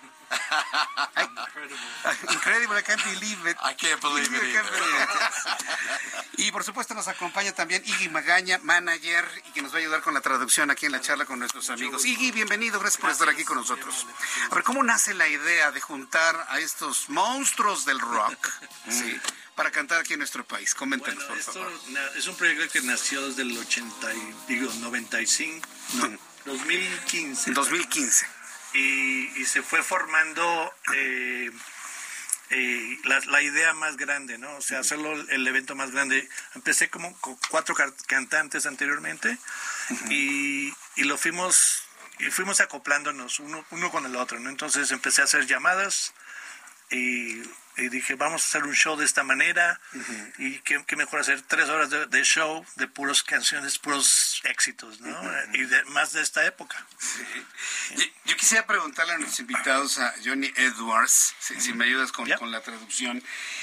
¿Es más difícil conquistar al público, a los chavos de ahora, a los jóvenes de ahora, que a los que tuvimos esa edad en ese entonces? Is it harder to get to the new audience, to, to the young generations? To get to to get the feel for the, this music? Well, I'm surprised. So, I, I, did not, I did not realize how long classic rock music is going to be popular. My, I have a 30 year old daughter mm-hmm. and a 26 year old daughter, and they both listen to classic rock. Que nunca me so, hubiera imaginado yes. que, que esto durara tanto, porque tengo mis hijas que tienen 29 y 30 años sí. y, y, y, ellas escuchan de esa música. Eso también mis hijos uh -huh. también escuchan la música de antes. His sí, kids, they listen to the same Yes, music. and the musicians, the young musicians, the guitar players that want to learn how to play guitar, the keyboard Los, players, what do they learn? They learn the classic rock songs. Los so. nuevos músicos de, yes. de esta generación qué es lo que escuchan y qué es lo que aprenden en, las, en los instrumentos, esta música. Ahora, Wally Palmer, eh, ¿cómo, ¿cómo compite el buen rock, el buen rock de los ochentas, con las nuevas tendencias musicales de ahora? How does the the good rock from from that era competes with the new gener the new music nowadays? When we were growing up, okay, in the 1960s, okay, when we were growing up, listening to radio. 1960, escuchando el radio. We were listening to bands from like the, you know, the Beatles, Estamos escuchando the bandas Stone, como Rolling Stones, the, Beatles, uh, uh, the Hollies, the Yardbirds, Hollies, the Who, all those bands, right? And and and even more, the whole era. Motown, everything. Um, I think Yo creo when when we listened to all that, when we formed our own bands escuchamos in the música 1980s, y right? In the formamos nuestras 70s and bandas 80s, en los we were 80s. influenced by all of that. Tuvimos now, influencia there's de new ellos. bands now that listen to the 80s. They love the 80s. That's from that era. Ahora escuchamos 70s las and nuevas 80s. generaciones And so that's how música they're, they're doing the same los thing 80s. that we did too. They are influenced by it, and now they're writing and they listen to it. And like Johnny said, they're influenced. They play guitar. They're learning to play from those songs. Y ahora están escuchando esas canciones como nosotros lo hicimos en, de los 60, 70. Es decir, nada ha cambiado. Digamos que todo sigue igual. Nothing has changed. Y Everything's se still the convierte same. todo esto en música clásica, And clásicos del rock. Converts to music, classic music, classic rock. Classic rock. Ev- everything has changed. Todo and ha cambiado, pero nada Todo cambiado. cambia, para no- y Pero nada ha cambiado. Eso es muy cierto. That's right. En la política, en politics, pero en la música también, por supuesto. claro. Próximo 13 de mayo, Arena, Ciudad de México. Eh, de la ¿quiénes. ¿Quiénes van a par- 9 de la noche, por supuesto? ¿Quiénes van a cantar para todos nosotros en- en Bueno. ese día? Tenemos. Um, you want to mention the guys uh, who's going to be there? Por favor, ¿quiénes van a estar cantando? You mean from the icons of classic rock? we have, let's see, uh, batting first is, is like baseball team, right? Es como un equipo First- de béisbol. The first batter, El Alex primer bateador, Lidgerwood Alex Ligerwood de Santana. from Santana. Second batter, Wally Segundo Palmer from bateador, Romantics. Wally Palmer de Romantics. Third batter, Ter- David Tercer bateador, Bickler from David Bickler. Survivor. De Survival. Eye of the Tiger. Ah, Ojo del the Tigre. Tiger, claro. Yes. And then after that, Después, my good friend Johnny el buen Edwards. amigo Johnny Johnny Edwards, Edwards, con de Foreigner. And after that, we have Paul Shortino. Paul Shortino, the Oh, Quiet Quiet Riot. Riot. Oh, yeah. de ¿Cómo Quiet se llama? Riot, Noise, y ¿cómo no? Rocka, ¿Cómo y no? Rocka No también. recordarlo, por supuesto. No lo puedo creer. Sí. No lo puedo creer. And then we have Fran Cosmo Frank Cosmo, que era from, from de Boston. Boston, de la banda Boston. And we, then we have I'm not sure where they found him.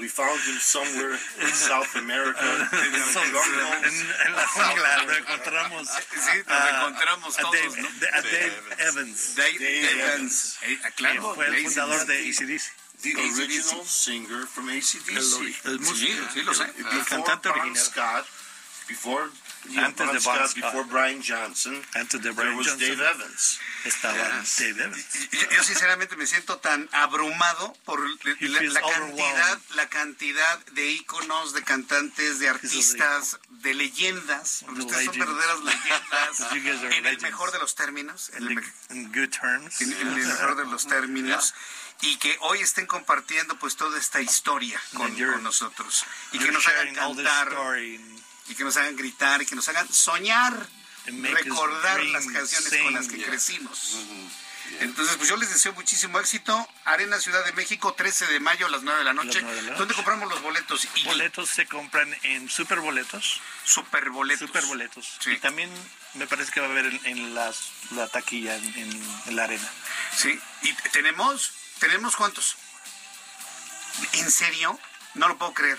A ver, señoras y señores, me están informando que tenemos 10 pases dobles para las primeras personas que me, que me escriban al WhatsApp con su nombre, ¿verdad? Nuestro WhatsApp 55 39 99 40 20. 55 39 99 40 20.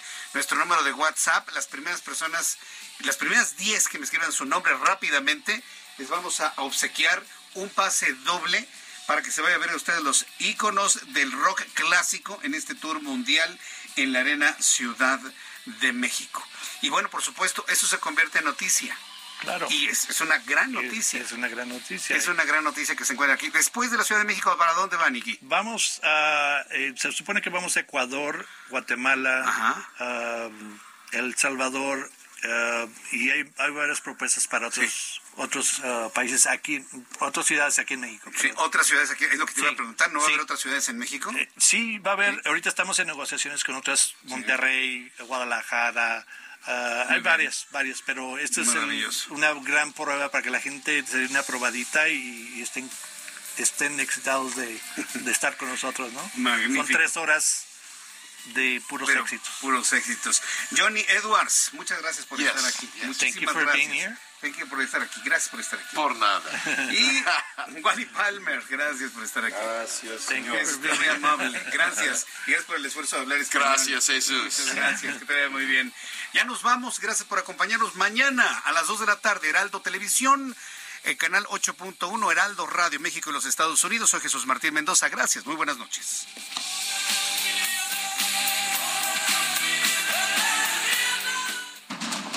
Esto fue Heraldo Noticias de la tarde con Jesús Martín Mendoza.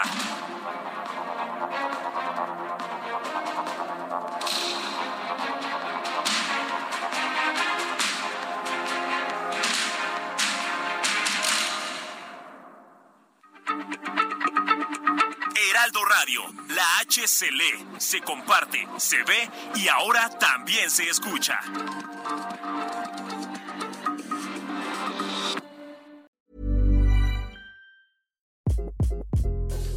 This is Craig Robinson from Ways to Win, and support for this podcast comes from Invesco QQQ, the official ETF of the NCAA. Invesco QQQ is proud to sponsor this episode, and even prouder to provide access to innovation for the last 25 years. Basketball has had innovations over the years too. We're seeing the game played in new ways every day. Learn more at Invesco.com slash QQQ. Let's rethink possibility. Invesco Distributors, Inc.